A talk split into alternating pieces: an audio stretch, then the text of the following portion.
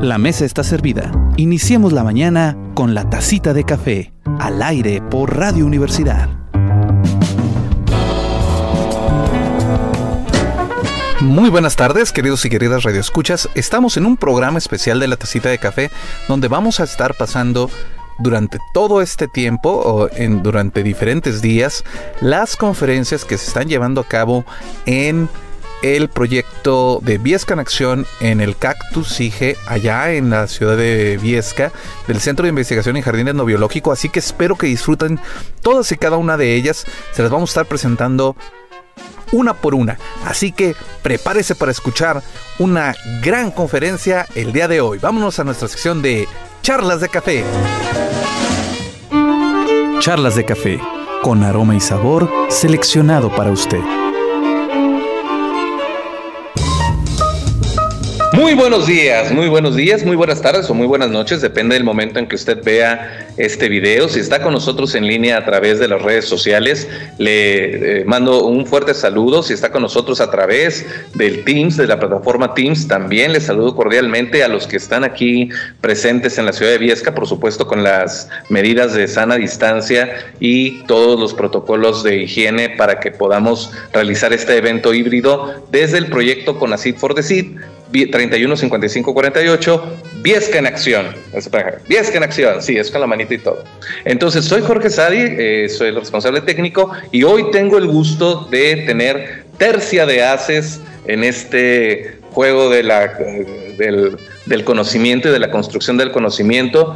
Y tengo el honor de presentar el día de hoy en la, conferencia número 13 a la doctora en Ciencias de la Información por la Universidad Complutense de Madrid, miembro del Sistema Nacional de Investigadores del Consejo Nacional de Ciencia y Tecnología, SNI nivel 2, perfil PRODEP, profesora e investigadora de la Facultad de Ciencias de la Comunicación de la Universidad Autónoma de San Luis Potosí, investigadora científica social, divulgadora de la ciencia a través de la plataforma multimedia en la Universidad Autónoma de San Luis Potosí, periodista además, que nos va a dar, eh, bueno, no, no le leo más currículum porque me tardo aquí dos horas en acabarme el, currículum de la doctora, va, nos va a hacer el favor de presentarnos su eh, conferencia de la divulgación de la ciencia y el ciberperiodismo en las redes sociales desde el enfoque comunitario. Algo muy importante para nosotros porque precisamente la comunidad de artes, humanidades, ciencias y tecnología universitaria al servicio de la sociedad Cactus SIGE se va a convertir en un espacio de eh, universal, no solamente de acceso al conocimiento, sino de creación de conocimiento desde, desde los propios habitantes de Viesca y también de la Universidad Autónoma de Coahuila y de todos aquellos que se sumen, eh, que vamos a tener eh, los famosos convenios ya con el CONEC y con muchas otras entidades para poder dar a conocer el trabajo que se hace aquí en el Centro de Investigación y Jardín Etnobiológico de, del Semidesierto de Coahuila y además en toda la universidad y en la ciudad de Viesca. Le damos la bienvenida, doctora, y ahí hice la presentación oficial. Muchas gracias por estar con nosotros. Pues muchas gracias al doctor Jorge Sadi, la verdad que es un gusto estar contigo y aparte también compartir con todos los que están de manera presencial y también de manera virtual y los que en un futuro también estarán con nosotros. Para mí es un gran gusto porque ese tema aparte que me apasiona también agregar ahí, solo, solo como, como un elemento fundamental, también profesora de la maestría y el doctorado en educación de la Facultad de Psicología. ¿Y por qué lo traigo a colación? Porque precisamente la comunicación de la ciencia vamos a ver que tiene amplias dosis y profundas dosis de educación información. Es decir, aquí, aquí lo, todas las áreas, más allá de ser inter, multi transdisciplinaria, realmente es un trabajo en conjunto que es lo que, quiero compartir con ustedes. Y bueno, pues tenemos una hora para precisamente compartir esto con ustedes y ojalá también recibir esta retroalimentación, porque sin lugar a dudas la comunicación de la ciencia es un espacio que está en proceso de construcción. Nos falta mucho y como tú decías, es un espacio abierto y en esto todo suma para nosotros. Voy entonces a empezar, no sé Jorge, si, si la dinámica es la siguiente, presento yo, ¿verdad? Después alguna, este, alguna cuestión de interactividad que ojalá se dé. Les voy a presentar entonces esta, esta, estas diapositivas que elaboramos. Ojalá que, ustedes las puedan, um, las puedan eh, bueno, compartir y reflexionar en ese ámbito. Vamos a ver. Muy bien. Estamos entonces en esta primera diapositiva. Bueno, pues este agradezco por supuesto a este gran proyecto y sobre todo como está definido como la complejidad e interdisciplina entre el campo científico, comunitario y artístico. Esto también va muy, muy de acuerdo con la realidad actual que tenemos en nuestro país, que tenemos en nuestros diversos Méxicos, porque aunque esto se desarrolla directamente en la Universidad Autónoma de otra entidad federativa, por supuesto que San Luis Potosí y las demás entidades federativas tienen una gran correlación en este ámbito de la divulgación de la comunicación de la ciencia. En primera instancia, bueno, compartir este ámbito, déjenles paso. Eh, hay muchos términos eh, sobre este tema, divulgación de la ciencia, comunicación de la ciencia, educación no formal en ciencia, popularización de la ciencia, alfabetización científica, comunicación pública de la ciencia, percepción social de la ciencia, democratización de la ciencia, apropiación social del conocimiento, acceso universal al conocimiento y esta frase de despertar vocaciones científicas. ¿Esto qué quiere decir? Que tenemos una gran ocupación también y preocupación precisamente en, este ámbito, en ese ámbito importante. Me salió una leyenda que algunas personas están en espera para entrar a la sala. Muy bien. Voy a continuar. Dicen, la comunicación pública de la ciencia es una responsabilidad social para construir una cultura científica. Esto es algo muy importante. No es una cuestión de, interés personal, no es una cuestión realmente eh, de solamente a un grupo de la sociedad a la, a la que le pudiera interesar la comunicación de la ciencia. La cultura científica realmente es para que contribuya a incorporar el conocimiento a la práctica cotidiana y al quehacer colectivo. Eso quiere decir un reconocimiento y siempre insisto en ello, pero creo que es, es importante hacerlo, en el sentido que todos, absolutamente todos los seres humanos somos muy expertos en ciertas áreas del conocimiento. No tienen que ser a fuerza con grados académicos, pero por ejemplo, un campesino es experto en la siembra, cuestión que yo no soy experta, yo soy experta en otras áreas como en esta de la comunicación, el periodismo, la educación. Pero ¿qué pasa entonces? Debemos de hacer un gran reconocimiento en torno a que conocemos una partecita de aquello que es importante y desconocemos mucho también de lo que es importante. Eso quiere decir también de que debemos de tener una actitud de un, ah, humildad de conocimiento también en nuestros saberes y tener la intención precisamente de conocer muchísimo más acerca de una diversidad de temas que son importantes en la incidencia de la vida cotidiana. Y aquí precisamente dice alcanzar una sociedad de la información y llegar a la sociedad del conocimiento. Ojalá que a partir de las décadas que vienen, porque no estamos hablando de años, sino décadas que faltan, para lograr precisamente primero una sociedad de la información y pasarnos de allí a la sociedad del conocimiento. Muy bien, eh, hay un objetivo en la etapa actual y así lo defino yo como su servidora. Primero, una diseminación de información de la ciencia, es decir, primero tenemos que también trabajar para que esta ciencia permee en todos los espacios, en todas las comunidades, en todos los grupos. Y ahorita vamos a ver esta definición de estos grupos como tal. Y también otra que es muy evidente en la actualidad. La comunicación de la ciencia tiene un ah, gran interés y bueno, lo que escuchan es mi perro que además escucha muy bonito, ¿verdad? El filtro de la información incorrecta o posverdad. Y esto lo vemos, por ejemplo, en el tema de las vacunas. ¿Qué pasa con el tema de las vacunas? Eh, a lo largo y ancho de las redes sociales, absolutamente todas, la más utilizada en nuestro país es Facebook, ha habido un conocimiento científico válido y ha habido un conocimiento no científico, al contrario, rumores precisamente que se han esparcido y que lamentablemente han influido en, decidir eh, tener esa vacuna o no tenerla. Entonces, creo que también la comunicación de la ciencia se ha hecho muy evidente en la actualidad esa necesidad de ser un filtro de la información incorrecta como tal. Y es necesario filtrarla, porque podemos decir, claro, todos tenemos la libertad de publicar información, de publicar comentarios, pero lo cierto es que todos tenemos el deber de filtrar esos contenidos, sobre todo cuando somos adultos. Y bueno, aquí es muy interesante este proyecto de Bieski, por eso lo traigo a colación en este, en este momento.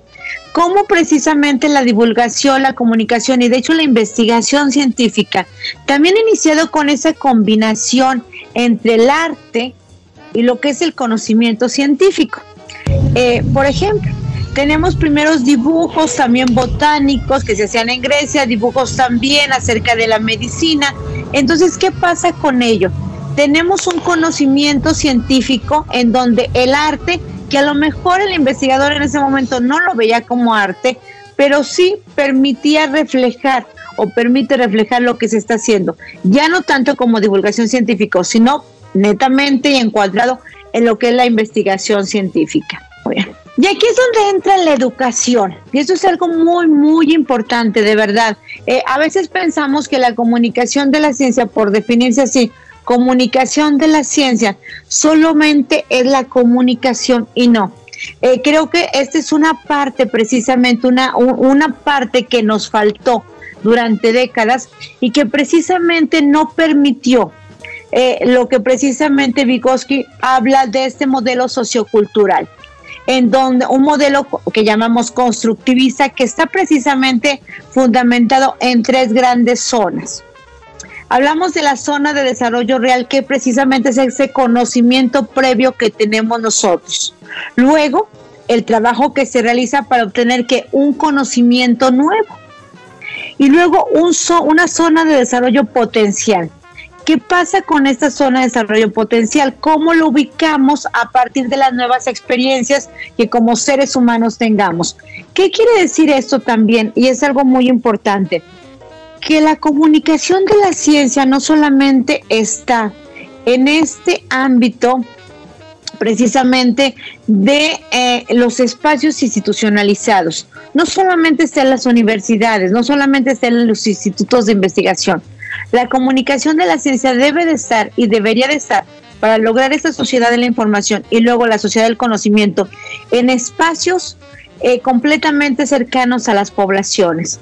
Vamos a ver precisamente cómo definimos este ámbito de las poblaciones, que es algo muy importante, este ámbito precisamente de lo comunitario cómo las comunidades y las diversas comunidades nos, nos exigen también que estemos más cerca de ellos. Pero estamos precisamente en este momento en donde debe de haber un reconocimiento de esa necesidad, de esta gran área de la educación para lograrlo.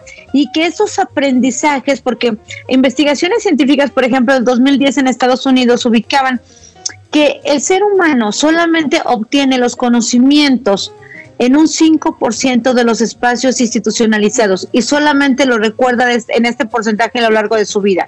Los demás han sido adquiridos en otros espacios, como la familia, como el grupo de amigos, como los museos, como actividades extraescolares, en donde nos van formando en este ámbito que es muy, muy importante. Tenemos posterior a ello, déjenme a la diapositiva pasarla, obviamente a otro, a otro de los grandes autores que rige la educación y este plano precisamente educativo que es David Auswell en todos los ámbitos. Y él precisamente habla de uno de los elementos más importantes, el aprendizaje significativo. No solamente de eso se trata de transmisión de información como lo estoy haciendo en este momento, sino que tenemos una diversidad de actividades en donde contamos con una base previa como ser humano de hecho, el infante va desde que nace adquiriendo una base previa y se habla también de todas estas ideas innatas como tal, pero hay una base previa a partir de que nace cultural, del entorno sociocultural en donde se desarrolla. Luego tenemos una interacción con el nuevo conocimiento. Eso es algo muy importante. En ese proceso interactivo es donde tenemos que abarcar también muchos elementos didáctico-pedagógicos de este modelo constructivista. Luego tenemos una relación con el nuevo conocimiento, que es algo muy importante, cómo lo relacionamos o cómo en un futuro lo vamos a relacionar precisamente para ponerlo en práctico. En práctica, perdón. Esa es una dosis fundamental de aprendizaje significativo que debemos ubicar en todas nuestras actividades, acciones de comunicación de la ciencia. ¿Qué pasa de manera frecuente?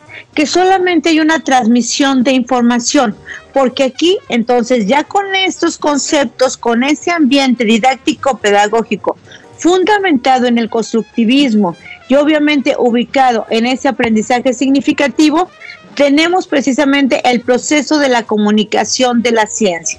Esto es algo muy importante. Entonces, se inicia con un alfabetismo, ¿Qué pasa con este alfabetismo que tenemos? Es necesario reconocer que existe un analfabetismo y un analfabetismo lo tenemos todos, es decir, aquí como les decía en un principio, no se trata de sentirnos mal, pero hay muchos conocimientos de una diversidad de áreas, por ejemplo, si a mí me hablan de acampar, eh, soy una completa ignorante en este ámbito. eh, soy un analfabeto en ese ámbito. Pero ¿qué pasa? Eh, somos alfabetos en otro alfabetismo se da en otros ámbitos entonces es necesario abarcar una mayoría de aspectos que sobre todo a partir de las necesidades que tenemos es, es allí donde entra precisamente este este punto en donde la comunicación de la ciencia debe enfocarse a públicos específicos y con una construcción educativa, comunicativa, por eso la educomunicación de manera muy precisa. Después de ese alfabetismo continuamos con el proceso de la cultura, porque de hecho la transmisión de la comunicación de la ciencia, el quehacer de la comunicación de la ciencia precisamente es generadora de una cultura. Pero ¿para qué tenemos la cultura? Para que este programa de Viesca, yo lo veo de esta manera, que me ha invitado eh, muy amablemente el doctor Jorge Sadi de la, de la Universidad Autónoma de Coahuila, pues no tiene otra finalidad más que la solución de problemas cotidianos. Eso es algo muy importante. ¿Por qué, por ejemplo, un albañil debe de conocer algunas nociones de física? Porque un albañil precisamente construye y es necesario que conozca cuáles son las leyes de Newton, básicamente a lo mejor no con el nombre correcto, pero sí su contenido para saber en qué momento la fuerza, el peso, la cuestión de la gravedad influyen en ese trabajo que está realizando. La comunicación de la ciencia, sin lugar a dudas, es una parte fundamental, junto con la educación en general, para realmente construir el México que queremos. De verdad, en esa parte es fundamental. No, no se educa solamente en las universidades, en las escuelas, sino también en estos otros espacios que lamentablemente a raíz de la pandemia han sufrido consecuencias y vamos a ver más adelante algunas estadísticas de la investigación realizada. En la cuestión del proceso comunicativo es muy importante este primer paso, tras codificación de lenguajes especializados. El investigador habla con un lenguaje especializado. Y bueno, lo tiene que hacer y lo tenemos que hacer. Yo también soy investigadora, yo también estoy reconocida por CONACYT. Sin embargo, este lenguaje especializado no debe continuar cuando estamos hablando con un público en general. Tiene que tener obviamente transmisión de conocimiento, sí, ¿Por qué? Porque hay elementos que debemos de dar a conocer. Si hablamos, por ejemplo, de un conocimiento, pues tiene que ser avalado, por supuesto, por esa investigación científica, pero a través de qué? De, de lenguajes omnicomprensibles. Esta palabra muy grande, pero muy importante, que son a partir de qué? Lenguajes a partir de la población en donde nos ubicamos. Es muy fácil hablar de lenguas cuando hablamos, por ejemplo, de la lengua del idioma español, de la lengua del náhuatl, por ejemplo, pero no solamente se trata de las lenguas en ese sentido, sino también de las formas en las cuales estamos transmitiendo ese conocimiento, estamos haciendo este, este, pues compartir estas ideas. Por ejemplo, en este momento estamos siendo mediados por las tecnologías. En este momento hay personas que están de manera virtual, hay personas que están de manera física. ¿Y qué pasa? Cada uno tiene lenguajes distintos y está precisamente recibiendo, está la, con la percepción de esos mensajes de una manera distinta en un contexto diferente. Y eso también es necesario considerarlo. Hay un error frecuente, por ejemplo, en que solamente consideramos una transmisión de información. ¿Y, de qué se habla esto? Pues que solamente transmitimos la información y no recibimos una retroalimentación. Por ejemplo, si en este momento no nos alcanza el tiempo para la retroalimentación, ¿qué pasa? tenemos que dar otros espacios y estos espacios pueden ser tal vez algunas algunas cuestiones, algunas eh, eh, redes personales, por ejemplo, que tenemos todos en la actualidad y que podemos transmitir mensajes de manera, por ejemplo, de manera ah, inmediata, de manera, pues a lo mejor mucho más rápida que lo que será solamente dejar una transmisión de información. Entonces, si nos alcanza, podemos, vamos a interactuar en este momento. Si no nos alcanza al final, ya lo, ya lo voy a comentar. Dejaré todos mis espacios. Siempre contesto porque aquí también no se vale decir que uno es interactivo, que uno comunica si no responde los mensajes. En muchas ocasiones debemos de dar un margen, por supuesto, para poder responder. En el ámbito educativo, por ejemplo, en la actualidad, es, un, es una gran tarea que tiene el, el profesor, ser interactivo con sus estudiantes, dar respuesta. Lo mejor sería que dentro de las primeras 24 horas, lamentablemente a veces no es posible hacerlo. Y bueno, Tenemos entonces como investigadores que investigar como tal, pero luego también tenemos que socializar lo investigado. ¿A qué se refiere esta parte de socializar lo investigado? Pues a compartir precisamente, a, compartir con los demás. Afortunadamente, y aquí sí tengo que decirles, el reglamento de este año del Sistema Nacional de Investigadores incluye actividades de comunicación, divulgación de la ciencia. Esto es algo muy importante de comunicación y divulgación de la ciencia. ¿Por qué? Porque el investigador tiene también un compromiso y un deber social, lo cual es algo muy, muy importante. Y aquí vamos a ver algunas, es importante. El establecimiento de una relación de igualdad entre científicos y no científicos que enfatice el diálogo y la comunicación. Es decir, tenemos que tener ese reconocimiento de un deber ético de transmitir ese conocimiento que hemos investigado y que en muchas ocasiones hemos recibido financiamiento con fondos públicos que son de todos. Entonces tenemos esa situación y esa necesidad de establecer esa relación de igualdad. No porque yo tenga un doctorado, una maestría, una licenciatura y una persona solamente tenga, pueda o pueda leer y escribir o no puede leer y escribir, no tenga yo esa necesidad de establecer una igualdad en mi entorno como ser humano. Y como les había mencionado y habíamos enfatizado en mi reconocimiento de aquellos saberes que tengo y de lo analfabeta que soy en otros conocimientos. Entonces, de ahí es muy importante este reconocimiento. Luego, el reconocimiento de formas de experticia múltiples y en ocasiones conflictivas que pueden articularse entre sí mediante el debate público, abierto y constructivo. ¿A qué se refiere este punto de la retroalimentación? A que también en muchas ocasiones, por ejemplo, lo más común es que encontremos comunicación de la ciencia también en espacios muy eh, populares, pero a su vez muy desiertos, como los museos, ya sean de primera, segunda, tercera o cuarta generación donde se dan estos encuentros también de comunicación de la ciencia. porque les hablo de espacios a veces muy alejados? Porque la verdad es de que a veces son museos hermosos, pero que lamentablemente pierden el sentido del público al que van a estar dirigidos y eso lo veremos más adelante.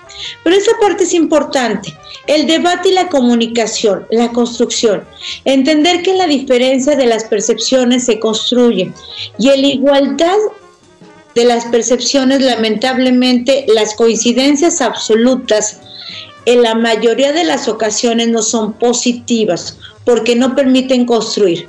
Eso no quiere decir que no logremos los consensos, más en la comunicación, en donde precisamente tenemos esa expertise de, de realizar consensos para qué? Para eliminar conflictos. Y en muchas ocasiones, lamentablemente, la investigación científica también se dan conflictos. Pero lo más trascendental es, es este tercer punto, esa actitud positiva de la comprensión de las relaciones entre la ciencia y el público, no solo por referencia al conocimiento, sino por cuestiones de valores, de ética y de confianza. Al investigador, a la investigadora, se le reconoce y en ese reconocimiento no solamente está su persona, está sobre todo a su trabajo y a lo que aporta. Y en eso precisamente es importante estos tres elementos, los valores, la ética y la confianza que se tiene. Cuando tenemos el fenómeno de la pandemia que lamentablemente no ha finalizado, tenemos una gran y lamentable realidad. Eh, los espacios digitales, yo soy de la postura que deben de ser abiertos, solamente en casos extremos se tendrá que regular como la ley Olimpia, por ejemplo, de protección a las cuestiones de la mujer y que deberá de seguir protegiendo en algunos aspectos extremos. Pero debemos de privilegiar muchísimo la libertad de opinar. Y en esa libertad de opinar debemos precisamente contrarrestarla con qué? Pues debemos de contrarrestarla con información realmente cierta, información verdadera, información resultado de investigaciones científicas. Tan es así que a veces el comentario de una actriz puede resultar más significativo que el comentario de científicos acerca de la vacuna del COVID-19. No quiere decir que no respetemos derechos, por ejemplo, debemos de respetar muchísimo el derecho individual que se tiene aceptar una inoculación a través de una vacuna o no aceptarlo.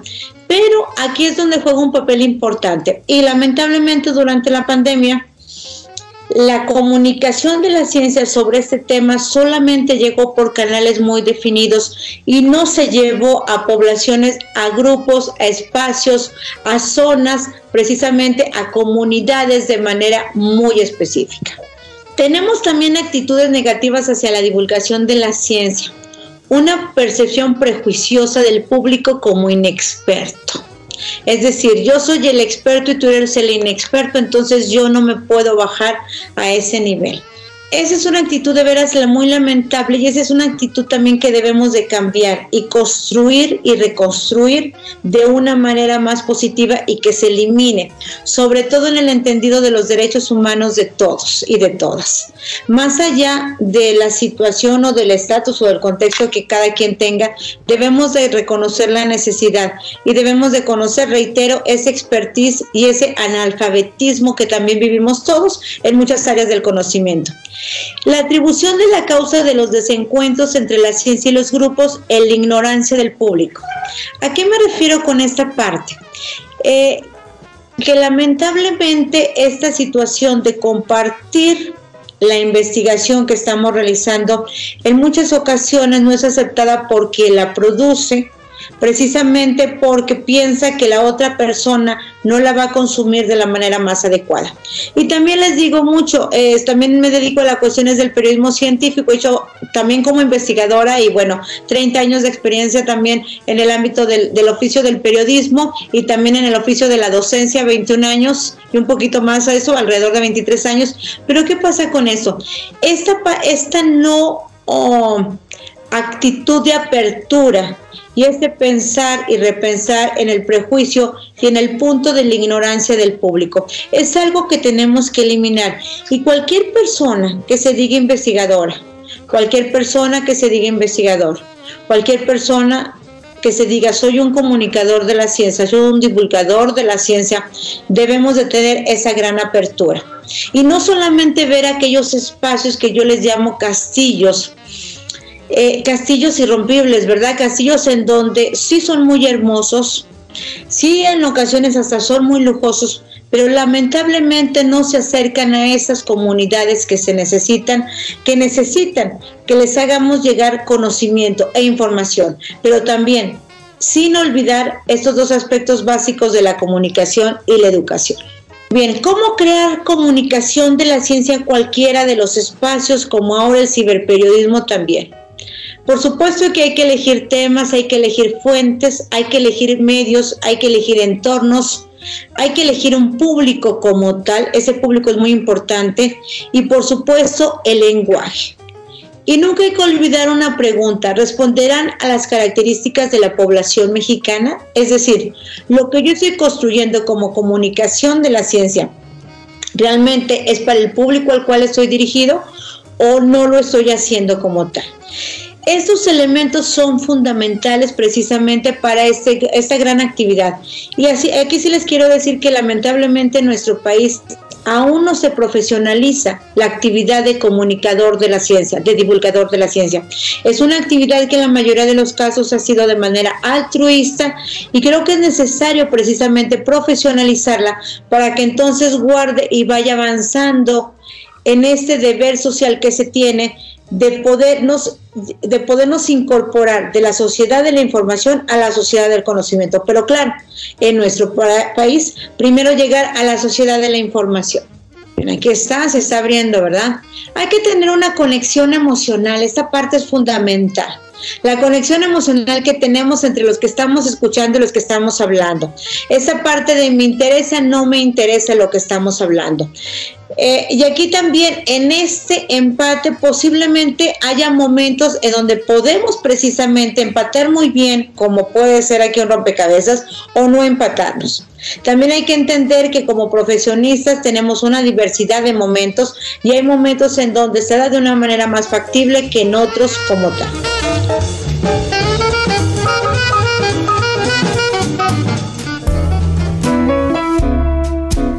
Bebe tu tacita de café, pero al pasito, no te vayas a quemar. Regresamos.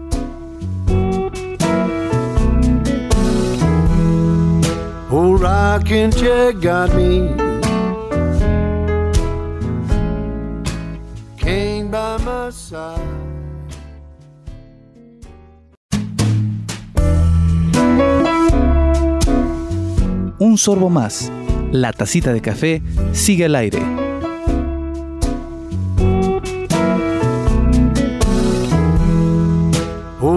Chair got me.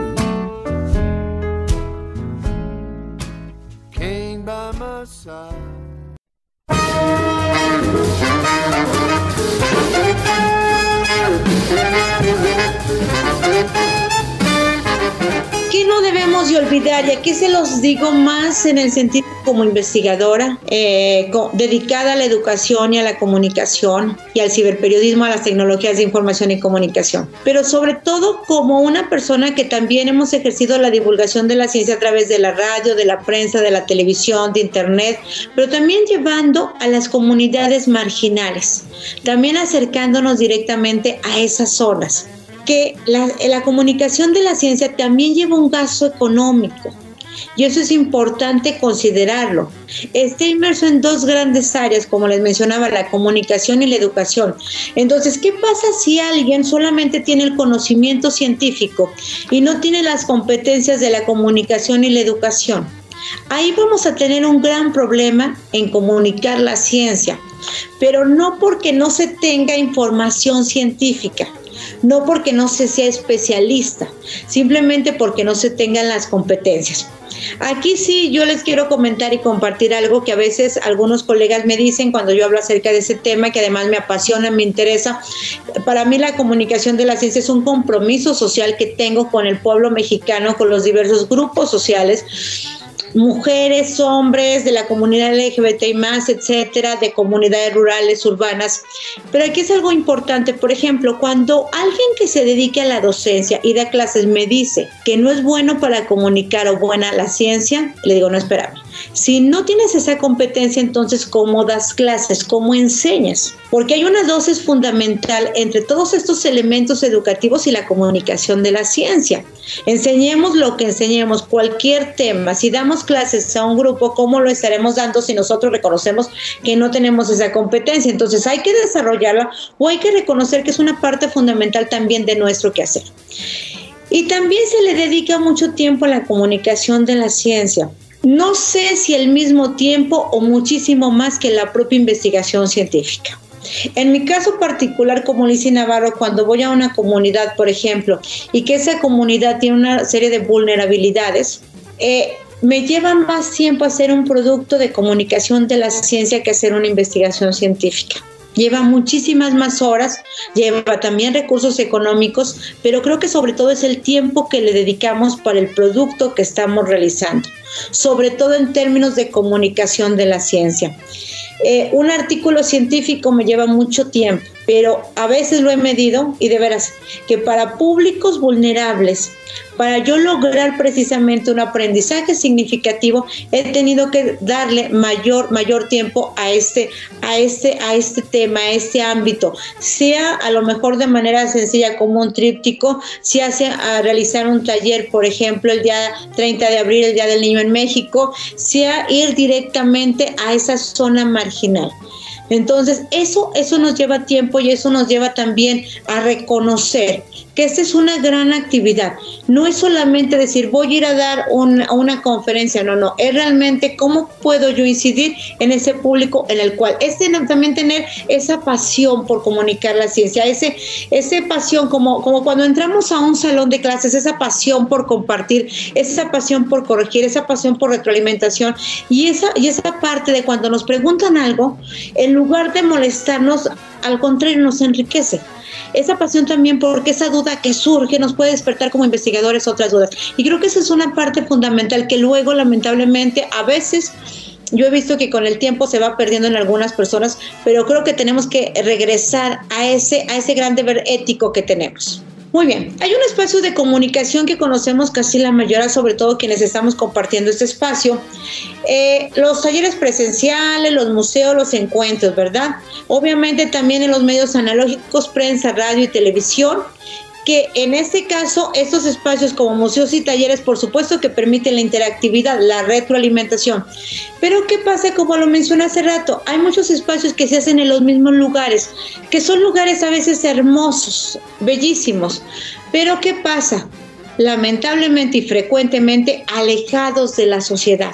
La comunicación de la ciencia no puede estar alejada de la sociedad, tiene que estar cerca de la sociedad, tenemos que, ser empáticos con esa sociedad. Entonces, por ejemplo, eh, ¿qué hemos realizado como experiencia personal de divulgación de la ciencia? Bueno, pues unas actividades acerca del tema de minería, por ejemplo.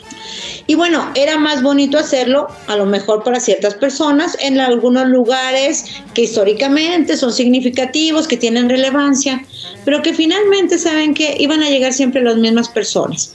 Hicimos un ejercicio en las diferentes plazas, por ejemplo, aquí de San Potosí, parecíamos este, eh, como del circo que se van cambiando, aquí fue día con día, entonces claro que lleva mucho tiempo, claro que lleva mucho esfuerzo, lleva una gran colaboración de muchísimas personas, pero estuvimos en las plazas comerciales, es decir, tenemos que ir a la gente, estuvimos en el centro donde pasa la gente. Entonces, la comunicación de la ciencia no tiene que estar lejos. Cuando, por ejemplo, la Ciudad de México ponen actividades, exposiciones en el metro, es excelente. ¿Por qué? Porque es allí donde está la gente, es allí donde está la sociedad. La sociedad difícilmente está en un museo, o en un museo generalmente estamos los mismos. Entonces, eso se trata de, de sí llegar a los mismos, pero aparte llegar a otras poblaciones. Tenemos también ahora con internet, con la erupción que tenemos, con esta obligación que nos ha dado, esta frustración que a veces tenemos de, lamentablemente no contar con, con esa conectividad que necesitamos,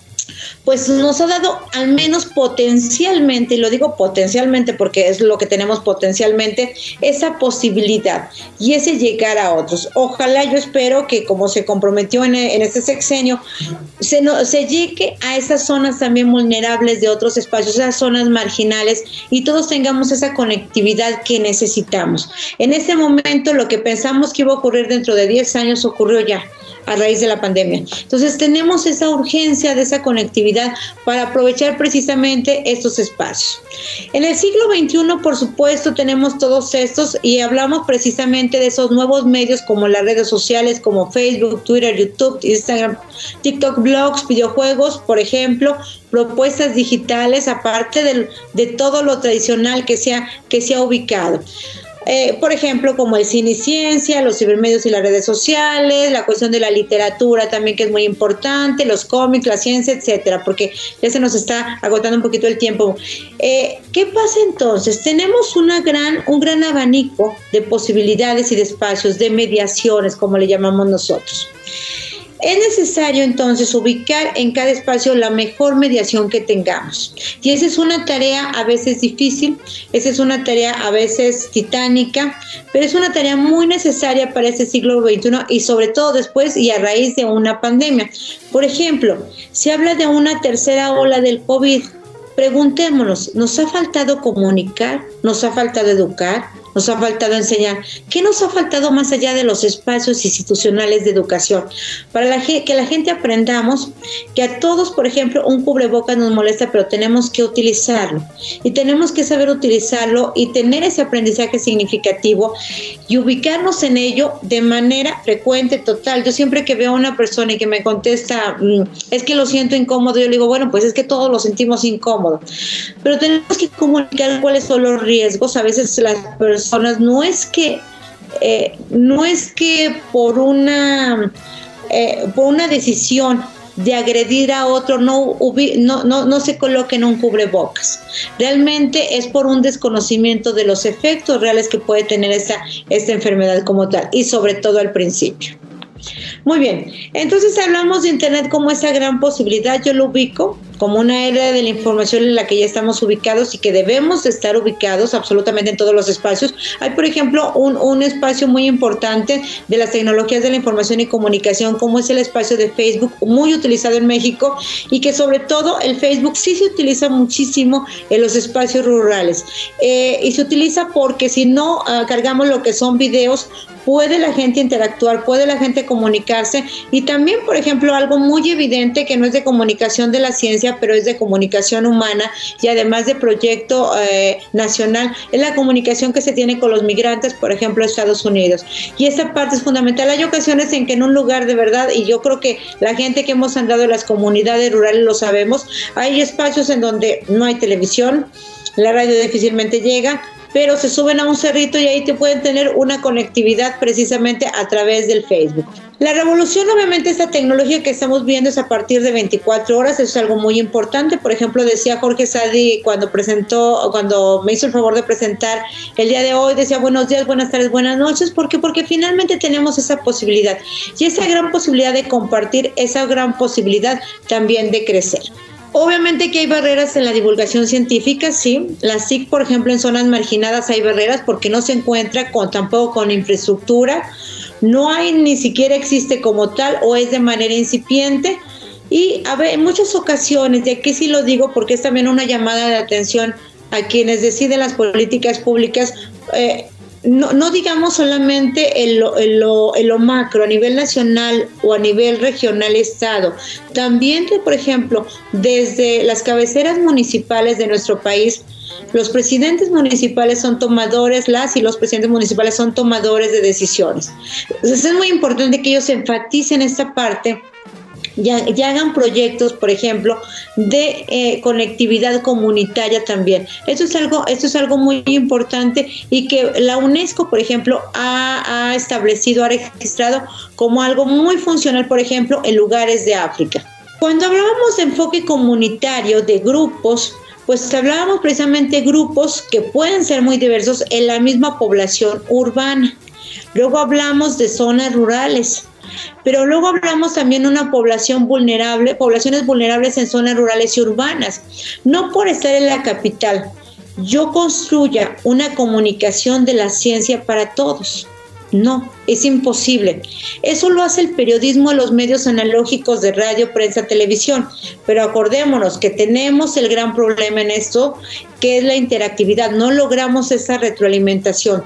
¿Qué pasa, por ejemplo, en los cibermedios? Sí se logra dicha retroalimentación. También este enfoque comunitario ¿sí? puede estar por edades, por niveles académicos, por niveles socioeconómicos, por empresas, instituciones y organizaciones del tercer sector. Y si se fijan aquí ubicamos a toda la población, edades, niveles académicos, niveles socioeconómicos, empresas, instituciones y organizaciones del tercer sector. Cuando, por ejemplo, hablamos de edades, no estamos hablando solamente eh, de que son en un, eh, vamos, en una población determinada, sino a ver, ¿cómo le hacemos para los adolescentes, más allá de donde vivan? Pero a su vez también, ¿cómo le hacemos para tratar ese tema con las mujeres? Por ejemplo, el cáncer de mama, más allá del nivel socioeconómico. ¿Será solamente la, eh, la, la mujer de la zona marginal la que muere más por cáncer? O ser absolutamente toda la mujer de cualquier estrato socioeconómico. Entonces hay una diversidad de temas a compartir, de verdad, una diversidad de amplitud de temas que es necesario hacer todas estas consideraciones. Cuando yo vi la presentación de, Jorge, de todo este proyecto de la, de la autónoma, con tantos colegas, eh, hombres, mujeres, que estamos compartiendo esto, la verdad que a mí se me, me hacía muy interesante este enfoque comunitario, pero no solamente el enfoque comunitario como una población vulnerable a veces se cuentan con muchos recursos económicos y a veces hasta con muchos niveles académicos y aún se es vulnerable. Eh, es decir, no hay una correlación muy grande entre nivel académico, lamentablemente, y población vulnerable también. Hay, por ejemplo, en la cuestión de género, que puede haber mujeres con niveles académicos altos y lamentablemente son vulnerables como tal. Entonces, esta parte debemos de fortalecerla también en este enfoque comunitario. Y también aquí es muy importante, quise abordarlo también en esta presentación, más, más allá del nombre de la ponencia, que esta triada de ciencia, arte y tecnología. Eh, no hay un reconocimiento social de la divulgación científica, sin embargo, es importante cómo aquí en este proyecto también se está vinculando el arte. Y el arte reconociendo también, como lo mencionamos ya, que eh, la investigación científica también cuando inició hace cientos de años, hace miles de años, bueno, no miles, pero como, como tal, ¿Qué pasaba entonces? Los primeros conocimientos científicos pues se hacían precisamente a través de dibujos. A través de dibujos, por ejemplo, pusimos un dibujo muy antiguo también, un dibujo botánico se hacían a través de dibujos. A lo mejor en ese momento no se reconocía el dibujo como arte, sin embargo, esta vez la simbiosis entre arte y conocimiento científico. Aquí tenemos este, esta parte, en Grecia hay muchos registros botánicos, vemos por ejemplo una serie de dibujos, de imágenes que son ilustrativos y cómo el arte también nos puede llevar precisamente a esa transmisión, ese conocimiento científico. Aquí les mencionaba por ejemplo, que el arte es un nodo articular entre la ciencia y el receptor, es un vínculo innovador, no tradicional. Yo creo que hemos dejado el arte a un lado en la comunicación de la ciencia y creo que es importante retomarlo. Y, qué significativo es que este proyecto de Viesca traiga precisamente el arte, la comunicación de la ciencia a través de estos elementos y sobre todo en ese ámbito siempre debe de haber un trabajo colaborativo. Eso es algo muy importante, esa colaboración que hacemos con otros, porque difícilmente esto se hace de manera individual solo. Es, es, casi, es casi imposible hacerlo. Más bien es imposible. Oh, un ejemplo de una gran amiga, Marta, aquí en San Luis Potosí, la ciencia en el arte escénico también es algo fundamental. Marta Santoyo, por ejemplo, ella lleva el conocimiento de medicina a través de sus marionetas, de química también. Entonces es algo que se puede hacer y llega más. Por supuesto, hay que estar formando siempre a los divulgadores, a los comunicadores de la ciencia, absolutamente en esos dos grandes ámbitos, la comunicación y la educación. Y también nosotros tenemos que actualizarnos, todos nos estamos actualizando de manera permanente, no porque seamos ni uno, ni dos, ni tres, no quiere decir que no nos actualicemos, por supuesto que nos actualizamos. Muy bien. Eh, em, recientemente hice una publicación científica en torno a la comunicación de la ciencia y la pandemia por COVID-19 y sus divulgadores. Este es un artículo científico que ustedes pueden localizar en las bases de datos. También si alguien lo necesita, este, voy a dejar todos mis contactos para que se puedan comunicar conmigo. Es más fácil. Los espacios de comunicación de la ciencia que se incrementaron durante la pandemia fueron los tradicionales, los cibermedios, por supuesto, que se incrementaron esa comunicación de la ciencia. Ahora, una persona me rebatía esto y muy interesante su comentario, me decía, Lisi, pero todo el mundo publicaba sobre la pandemia COVID-19, claro. Una cosa es que todo mundo hable, haga publicaciones en sus espacios digitales, en sus redes digitales, y esto realmente lo ubiquemos como comunicación de la ciencia. ¿Por qué? Porque precisamente se dan las llamadas fake news, es decir, mentiras como tal, que no están basadas en un conocimiento científico. Entonces, como tal, si hubo un incremento, sin embargo, solamente consideramos aquello que podríamos considerar respaldado por un conocimiento científico, aunque fuera en un lenguaje amigable para el receptor todos los medios tradicionales, lamentablemente, que eran muchos, por ejemplo, visitas presenciales y talleres presenciales que llegaban a las comunidades marginales de nuestro país, lamentablemente, todo esto fue anulado. Sí se hicieron grandes esfuerzos a través de las mediaciones tecnológicas, pero esto sucedió como la educación formal. Es decir, se hicieron intentos pero finalmente la gente no tenía las plataformas, la gente no tenía este acceso.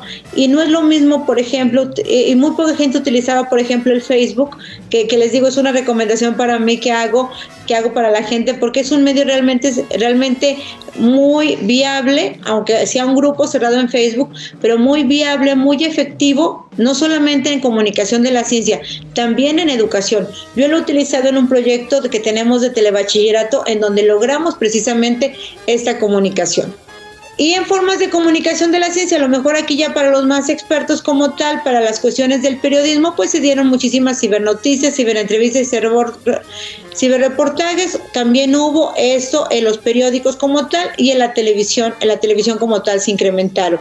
Pero muchos museos estuvieron cerrados, recientemente se han abierto y en aquel momento donde era necesario comunicar la ciencia, precisamente vimos cómo la alfabetización mediática de Internet era necesaria y urgente. Lamentablemente no se tenía esa alfabetización y tampoco la conectividad. Es más, hasta las propias ciudades todos estuvimos batallando y hemos batallado por dicha conectividad. En el uso de Internet y las redes sociales para la comunicación de la ciencia en este, en este momento, en el momento de la pandemia que fue en el 2020, donde hice este estudio, también podemos decir es que mucha gente hablaba así, pero aquí estamos considerando solamente en las publicaciones formales en torno a una comunicación de la ciencia con esa intencionalidad de hacerla. No quiere decir que todas las personas tengamos ese derecho de publicar, claro, yo puedo publicar, pero eso no quiere decir también hay que respetar muchísimo que a lo mejor cuando publico, en lugar de estar haciendo un beneficio social esté causando un daño. Entonces sí tengo que hacer un reconocimiento que una cuestión es la libertad de expresión que tenemos todos eh, garantizada por nuestra constitución y garantizada obviamente en el ámbito internacional, pero la libertad de expresión obviamente es un derecho que tiene cada ser humano. La comunicación de la ciencia pues es una comunicación que tienen que hacer grupos investigadores, divulgadores, comunicadores, educadores de la ciencia de una manera muy, muy específica. Y les digo que aquí entran muchísimo los educadores. Por ejemplo, recientemente que se que el día, el día de la diabetes, por ejemplo, una persona diabética pues no solamente aprende a alimentarse en su casa, no solamente aprende a alimentarse en la escuela, realmente dónde debería de aprender en un espacio en donde le hagan conciencia y logre ese aprendizaje significativo. Eh, hicimos un trabajo precisamente educativo de cómo transmitir esa necesidad de una mejor alimentación para un hospital público. Y son cuestiones que parecieran no relevantes, pero créanme que son trascendentes. En México tenemos una diversidad de problemas y entonces en el ámbito de la comunicación de la ciencia, todo lo que se haga suma, suma de manera significativa. Y bueno, aquí les dejo antes de que de pasar con Jorge Sadi a la parte de las preguntas y respuestas. Este, yo sé que a lo mejor me alargué, espero que no, o hablé demasiado rápido. Cualquier duda, cualquier comentario, aquí está. Eh, mis espacios, las redes sociales que tengo para tener comunicación con ustedes. Denme oportunidad solamente un máximo de 48 horas, como bueno, se habla precisamente en estos espacios que tenemos en el ámbito profesional para comunicarme. Y como siempre les dije y les he dicho a los estudiantes a las, y los estudiantes, pónganme la palabra urgente para entender qué es urgente y qué es importante. Y entonces ya respondo eh, eh, en muy poquito tiempo todos esos espacios de comunicación abiertos para ustedes. Y bueno, Jorge, no sé si ah, con eso termino esta presentación. Regreso, regreso a la parte y dejo de, de compartirla. Muy bien, doctora, muchas gracias por su participación. Si alguien en Teams tiene preguntas, adelante. Si la gente del público tiene preguntas, adelante. Es el momento adecuado. Tenemos 15 minutos todavía antes de la siguiente conferencia. Eh, levantó la mano Lucelena Martínez. Adelante, por favor. Em, buenos días a todos y a todas. Bueno, primero que nada, una felicitación a la, a la ponente. Me, me gustó mucho el tema pienso que es muy muy este adecuado adecuado este el y pertinente el tema. Tengo una pregunta doctora. Em, con respecto a esto último que mencionaba de cómo se puede se pueden establecer criterios de o recomendaciones de divulgación de la ciencia con respecto por ejemplo a las instituciones públicas y digo, en campañas así tan importantes, por ejemplo, este, la que mencionaba el cáncer de mama, este, las últimas informaciones acerca de las vacunaciones, o por ejemplo, cuando nosotros desde la política pública eh, eh, con, hacia la igualdad sustantiva, eh, cosas, asuntos luego vemos que las personas de las instituciones públicas llevan, eh, pues tienen iniciativas, ¿verdad? De, eh, de divulgación, pero ¿cómo podemos eh, saber, cómo podemos establecer criterios de veracidad de, de, qué es lo último que se publicó científicamente porque en este mundo tan cambiante, ¿sí? Porque de repente podemos tener información, digo, como nosotros eh, que recibimos la vacuna CanSIN y ahora andamos buscando vacunarnos.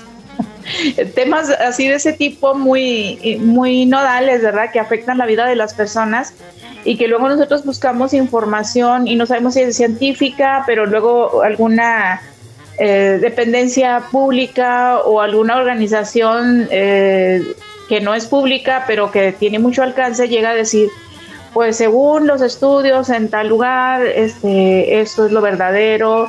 ¿Qué, recomendaciones nos das, nos das en ese sentido? Muchas gracias.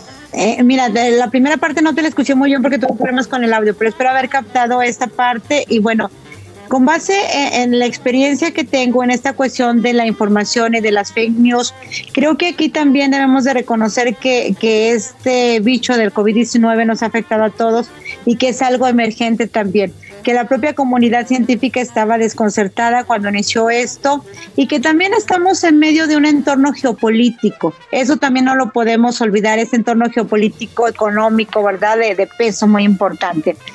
Eh, sin embargo, yo creo que aquí también debemos de, de, ser muy cautos, por ejemplo, las publicaciones científicas que se hacen, como tú lo mencionas, nos decían una cosa, nos decían otra, yo también tuve la cancino como tal. Entonces, creo que en este momento, eh, si nosotros leemos, por ejemplo, los medios de comunicación nacionales e internacionales, pues, ¿qué pasa? Hay ciertas contradicciones allí, ¿verdad? Entonces, eh, creo que aquí también tenemos que como, como, como usuarios ser muy cautos en lo que estamos leyendo, ser muy cautos, pero a su vez también cotejar las informaciones. Por ejemplo, yo siempre les digo, en el ámbito de, de para estar bien informado, ¿qué necesito? no solamente leer un solo medio, también consumir la radio, la televisión, algún medio en internet, para tener cierto equilibrio en eso que estoy consumiendo. Creo que eh, como mala fe de parte de las instituciones y empresas no la hubo como tal, la verdad. Creo que sobre todo hay un gran, hubo en, ese, en ciertas etapas de, este virus del COVID-19, pues una gran incertidumbre porque no se conoce. De hecho, en este momento todavía hay una gran incertidumbre. A mí sí todavía me sorprende que lamentablemente entre la población hay muchas personas que duden en vacunarse y que, y que a veces no son las de las comunidades rurales, o sea, a veces son las de la propia ciudad a veces profesionistas también que duden en, ubicarse en esta vacuna. Yo la verdad sí creo mucho en la ciencia y cuando ha habido reportes científicos, más allá de qué país provengan, pues hay que entender que también a nivel mundial pues son como, como las personas, ¿verdad? A nivel mundial cada país representa una persona y a veces somos más cercanos, a veces menos cercanos a ciertas personas.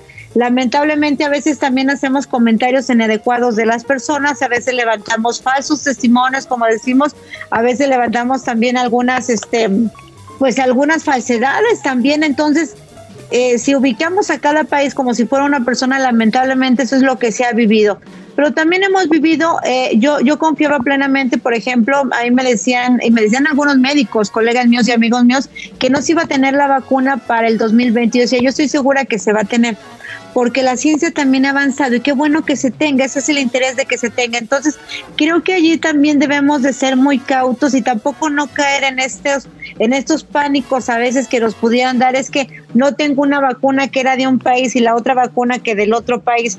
Realmente estamos, por ejemplo, en este caso del fenómeno del COVID-19, eh, lo, lo, que sí está comprobado absolutamente que por todos es, por ejemplo, lo que trae Jorge Sade ahorita en la presentación, el cubrebocas. El cubrebocas está comprobado absolutamente por los científicos de todas las ramas y de todas las áreas y que también, por ejemplo, pues, ¿qué le pasó a Galileo Galilei, no? O sea, también el conocimiento científico, pues, ha tenido sus momentos eh, oscuros, ha tenido sus momentos en donde ha evolucionado y no sabemos también que lo que hoy damos como un conocimiento verdadero va a tener sus modificaciones. Eh, sin embargo, yo creo que, que aquí también entra mucho la ética, por eso mencionaba, cuando va un, por ejemplo, un investigador, una investigadora a un, a un bachillerato, cuando habla con las mujeres, cuando habla con la comunidad de los hombres, también, ¿por qué no? Porque a veces solamente decimos el Día de la Mujer, no, también con la comunidad de los hombres es importante abrir espacios. Aquí, por ejemplo, y en varios estados se, se, se realiza la actividad de la ciencia en el bar.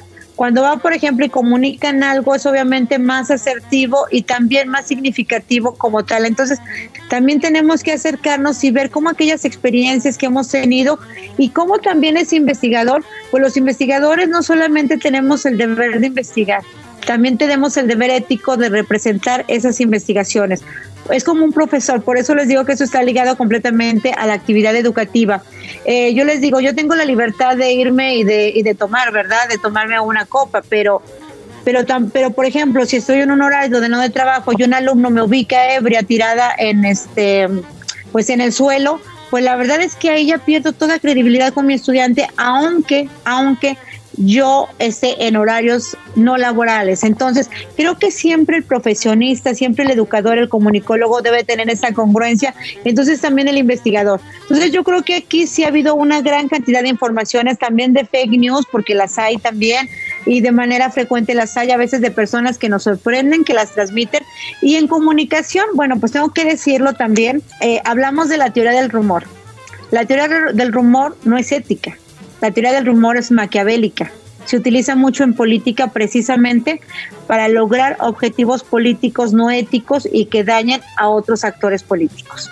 Entonces, muchos rumores se han dicho, muchos rumores se siguen diciendo y creo que ahí también debemos nosotros de hacer la diferencia entre lo que es un rumor, igual como pasa en la familia igualito, así en micro sociedades, en microgrupos, hay rumores que a veces han desintegrado familias y solamente fueron rumores y no verdades. Entonces creo que también ya como seres humanos en este 2021 hay una responsabilidad de nosotros como seres humanos y hay una responsabilidad de nosotros como investigadores, como este gran proyecto que están realizando de compartir, de abrir espacios y de sensibilizar.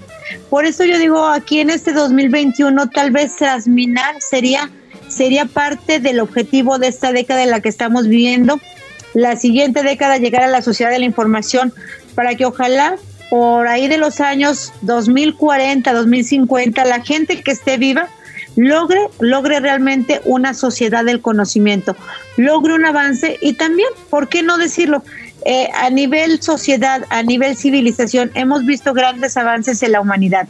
¿Qué quiere decir? Que también vamos a tener por esta parte un gran avance, y de, pero de seguro será más visible al pasar los años, los lustros y sobre todo las décadas. Gracias. Luz Elena, y ahí estoy en contacto. Sí, creo que sí fue Luz Elena, ¿verdad? La que me preguntó. Sí, ¿verdad? Gracias, Luz Elena. Sí, muchísimas gracias. Muchísimas gracias por la respuesta y felicidades. Gracias. Eh, la maestra Eliud es eh, compositora de música y del taller de composición aquí en Viesca en Acción. Tiene una pregunta. Adelante. Eh, precisamente lo que comentabas ahorita de, vincular la ciencia. ¿Sí se oye? Sí, sí, se escucha. La, la, ciencia con el arte, en mi caso que me dedico a la música, pues la música es ciencia desde un inicio, incluso antes de ser, de ser arte y yo me desenvuelvo mucho en el, en el ámbito de los NNA. Entonces, eh, ¿cómo se puede eh, vincular eh, tanto la ciencia como, en mi caso, la música, para llegar a esa población que a lo mejor no tiene muchos conocimientos académicos, niños y niñas de primaria, adolescentes de, prepa y de secundaria? Cómo, podemos eh, irnos involucrando e interesando tanto en la ciencia como en las, en las artes, eh, que en las artes eh, de manera más, más profunda, no simplemente los, este, la música comercial. Claro. Pues muchas gracias, maestra. Yo, yo creo que usted como artista lo ha reconocido y sabe que, que, por ejemplo, escuchamos una melodía 20 veces y la seguimos escuchando. Si algo nos gusta de un artista, lo seguimos escuchando eh, tantas veces sea necesaria, leemos su libro tantas veces lo queramos. A veces lo que compartimos así de comunicación, cuando lo hacemos así como una plática, ya la segunda ya nos saltó el ponente, decimos ya que le cambien, ¿verdad? Otro. En cambio, una canción, una melodía, la escuchamos y la escuchamos y la escuchamos, y es precisamente esta parte. Creo que aquí eh, sí eh, tenemos que, mire, por ejemplo, usted mencionó al, al, al final no lo comercial.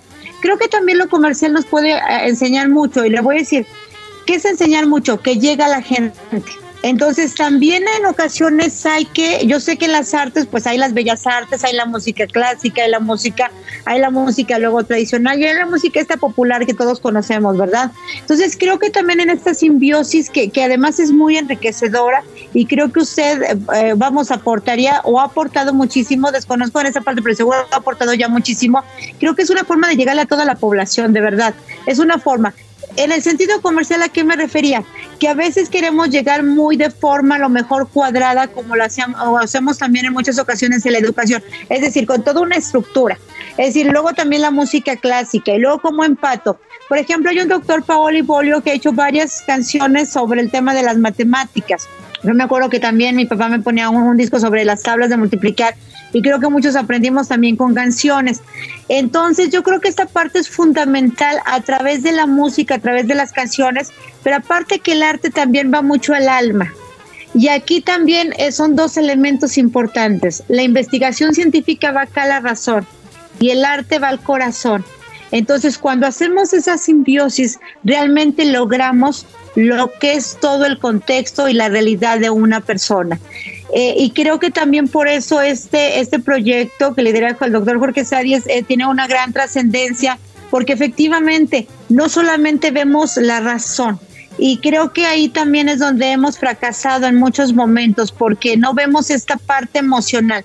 Y esta parte emocional con las artes y sobre todo con la música eh, para personas que no eh, tenemos el problema auditivo, pues es fundamental. Entonces creo que creo que eh, vamos impacta de manera de manera total.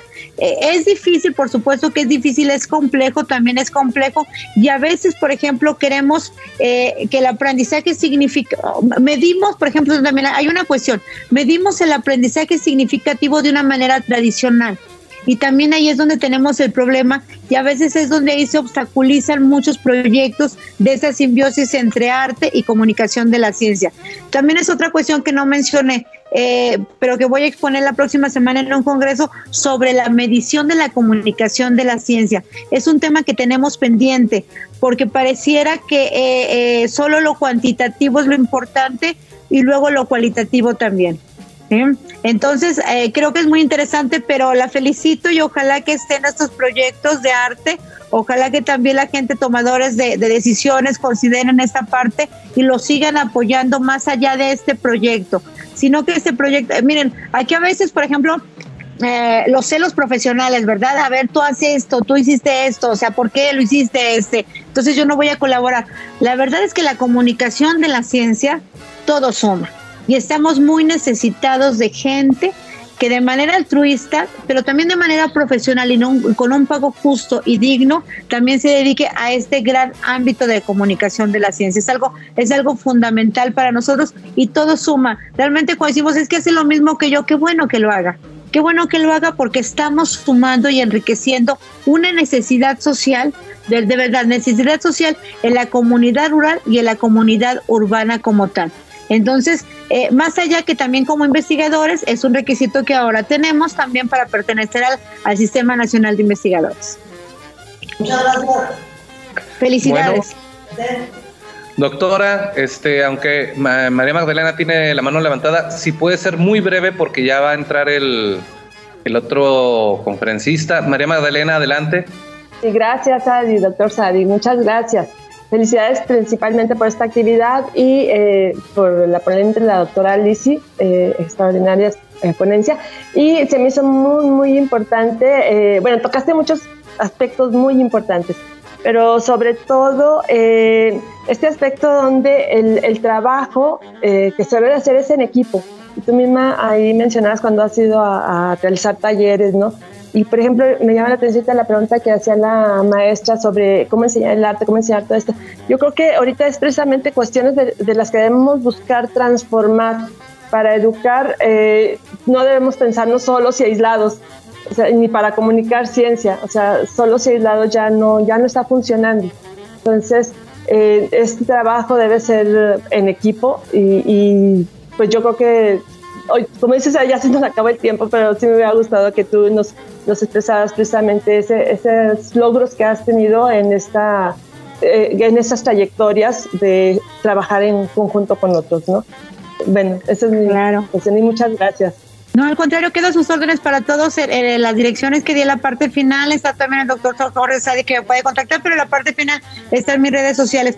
Por supuesto, María, y creo que todos estos son trabajos que suman y que la verdad son muy importantes de realizar en equipo, pero lo importante es realizarlos, es decir, tenemos, podemos tener todavía a lo mejor áreas de oportunidad, fortalecernos más en la formación de competencias de educación, de comunicación, pero finalmente lo importante sí es realizarlos y continuar realizándolos, porque no vamos a desconocer todo lo que se, se ha hecho ya. Por supuesto que se ha hecho mucho, pero aquí también eh, nada más enfatizar, por ejemplo, yo soy periodista por pasión, la verdad, tengo un gran compromiso social a través de la docencia, soy, soy profesora también del ámbito de la educación, porque es también otra de mis grandes pasiones la educación, eh, y un compromiso social con la comunicación de la ciencia por supuesto que también. Y soy investigadora científica social como un ámbito también eh, importante, porque este me ha permitido dos cosas. Eh, ser el vínculo precisamente entre los investigadores y la sociedad. Entonces yo los entiendo porque yo soy investigadora científica social y a mí me evalúan con ciertos indicadores como científica social, pero a su vez también hago este ejercicio de la docencia y de la comunicación. Entonces eso me permite también comprenderlos y pero también sensibilizarlos en muchos momentos. Me ha dado esa me han dado esa oportunidad y creo que ese es el enriquecimiento que tenemos. También ellos tienen sus observaciones y también creo que hay que escucharlos porque finalmente de todas las áreas del conocimiento podemos encontrar especialistas y gente la verdad muy entregada y muy interesada en ese ámbito de la comunicación de la ciencia. Sé que ya no me debo alargar más, pero sí los invito, este, está la comunicación abierta, este, soy una persona que responde, Jorge lo sabe, este, más allá de vacaciones, días festivos, la verdad es de que cuando nos apasiona algo, estamos siempre en contacto con la sociedad y en contacto con ustedes más cuando son colegas, cuando son personas interesadas en ese tema. Entonces, bueno, yo espero que no solamente este, este trabajo de, de la Universidad Autónoma de Coahuila se quede aquí, sino que continúen muchísimos trabajos, muchísima gente se una a esos proyectos y a su vez que se hagan más proyectos. Les digo, en esto, en esto tal vez es uno de los pocos espacios en donde estoy segura que no hay competencia. No hay competencia cada quien hacemos mucho y si lo hacemos, de veras que aportaremos muchísimo a este México con, con tantos problemas que se tienen, pero a su vez con tanta gente talentosa también. Y además, eh, esa parte sí recordar, nunca considerar a nuestro público como un público ignorante, jamás. Jamás, jamás ese prejuicio de que yo soy el que sé y el que me está escuchando es el ignorante, eso hay que eliminarlo, eso de veras que sí cambiar completamente ese paradigma de, de, yo soy el experto y el otro es el inexperto. Eso es algo que sí tenemos que borrar, no solamente como profesionistas, también como profesores para nuestros estudiantes, sean hombres, sean mujeres, sean de la comunidad LGBTIC, más, etcétera. Y bueno, muchísimas gracias por la invitación, queda a sus órdenes.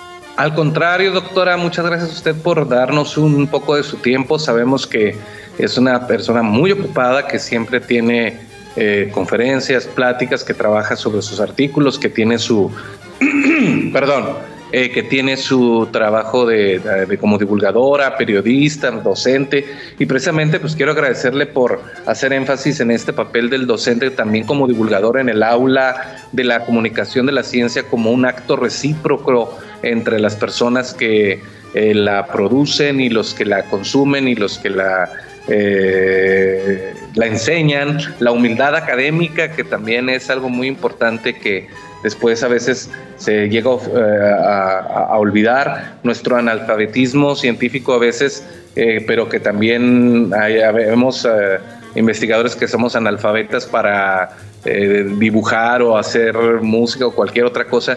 Eso también es muy importante. Los productos de divulgación, enriquecidos por el contacto de todos, la diversidad de espacios, sobre todo en medios eh, de Internet, sobre todo que están al alcance y muchas veces ya las generaciones actuales le, le hacen más caso a Facebook y a TikTok que al Instagram que a los demás medios tradicionales y este, bueno, todas estas tecnologías de la información y la comunicación que nos permiten brincar las obviedades y construir eh, nuevos paradigmas de comunicación para que todos compartamos el conocimiento en común. Más o menos intenté hacer un pequeña, una pequeña síntesis de los temas que nos habló en, en esta magnífica, magnífica conferencia.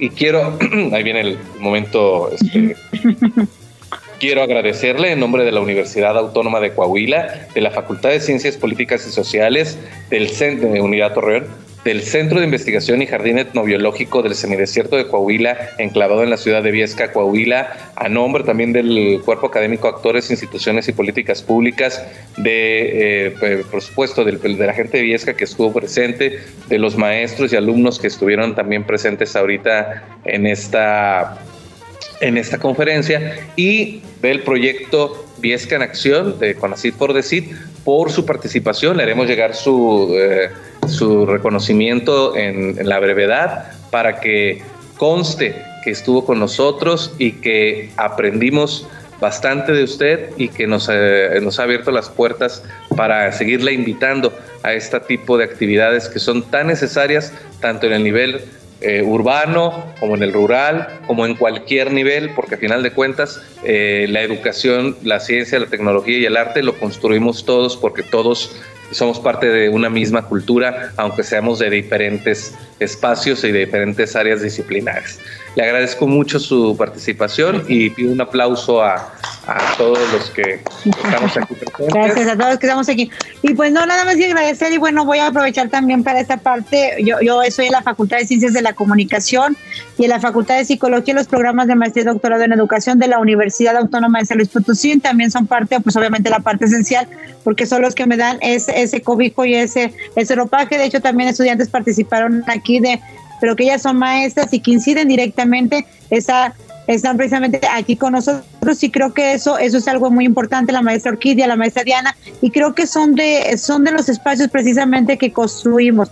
Áreas de oportunidad siempre va a haber, áreas de oportunidad siempre vamos a tener, pero lo importante es seguir avanzando, lo importante es seguir caminando, como decía Machado, ¿verdad? En este camino al andar y, aportar en este, en, en, este ámbito lo que se pueda aportar. Creo que aquí es importante y quiero decirles nada más como una anécdota, fíjense, cuando yo conocí a Jorge Sadi fue en un evento, en un congreso de AMIC y fue cuando ya nada más que me dieron un minutito, yo no podía asistir a ese congreso por cuestiones también de trabajo. Yo no lo conocía y le pedí, le pedí que él expusiera mi ponencia en ese congreso de AMIC. Y creo que son de esos, a, lo que voy es a, a lo siguiente, que son de esos encuentros que a veces uno no planea, que no espera, pero que nos llevan precisamente a construir. Entonces creo que en esto debemos de ser muy abiertos y siempre confiar en la gente que está eh, en esta parte. Obviamente como seres humanos, ya después de ciertas edades tenemos ciertos elementos para, para, para poner atención, ¿verdad? pero creo que creo que estos encuentros, creo que esta cercanía más allá de los prejuicios nos hacen precisamente, yo ni siquiera había leído su currículum ni esta parte ni mucho menos, pero pero creo que hubo algunos a lo mejor detalles que me hicieron por por supuesto, creo que Jorge eh, es una persona muy, muy, muy entregada, muy desarrollada, muy comprometida y muy preparada. Eh, sí lo ha demostrado con su trayectoria también como investigador y como divulgador y como periodista. Entonces, este, son de esos encuentros, por ejemplo, a veces decimos, bueno, es que, ¿qué va a pasar en el camino? Pues de seguro va a haber encuentros que nos van a beneficiar a todos y sobre todo a la sociedad. Disculpen por tomarme unos minutos más, muchas gracias. No pasa nada, doctora, los minutos que guste y siempre, y le agradezco mucho la confianza que ha tenido siempre en mí y cuente con que siempre están las abiertas las puertas de la Universidad Autónoma de Coahuila y de la Facultad de Ciencias Políticas Sociales para usted y del CIGE y el Cactus que que van a ser del CIGE también están abiertos para usted y para todos sus maestros y colaboradores eh, de, la, de la Universidad Autónoma de San Luis Potosí, a quienes los consideramos hermanos aquí en, en, camaradería, en camaradería para que presentemos y tengamos trabajos en conjunto.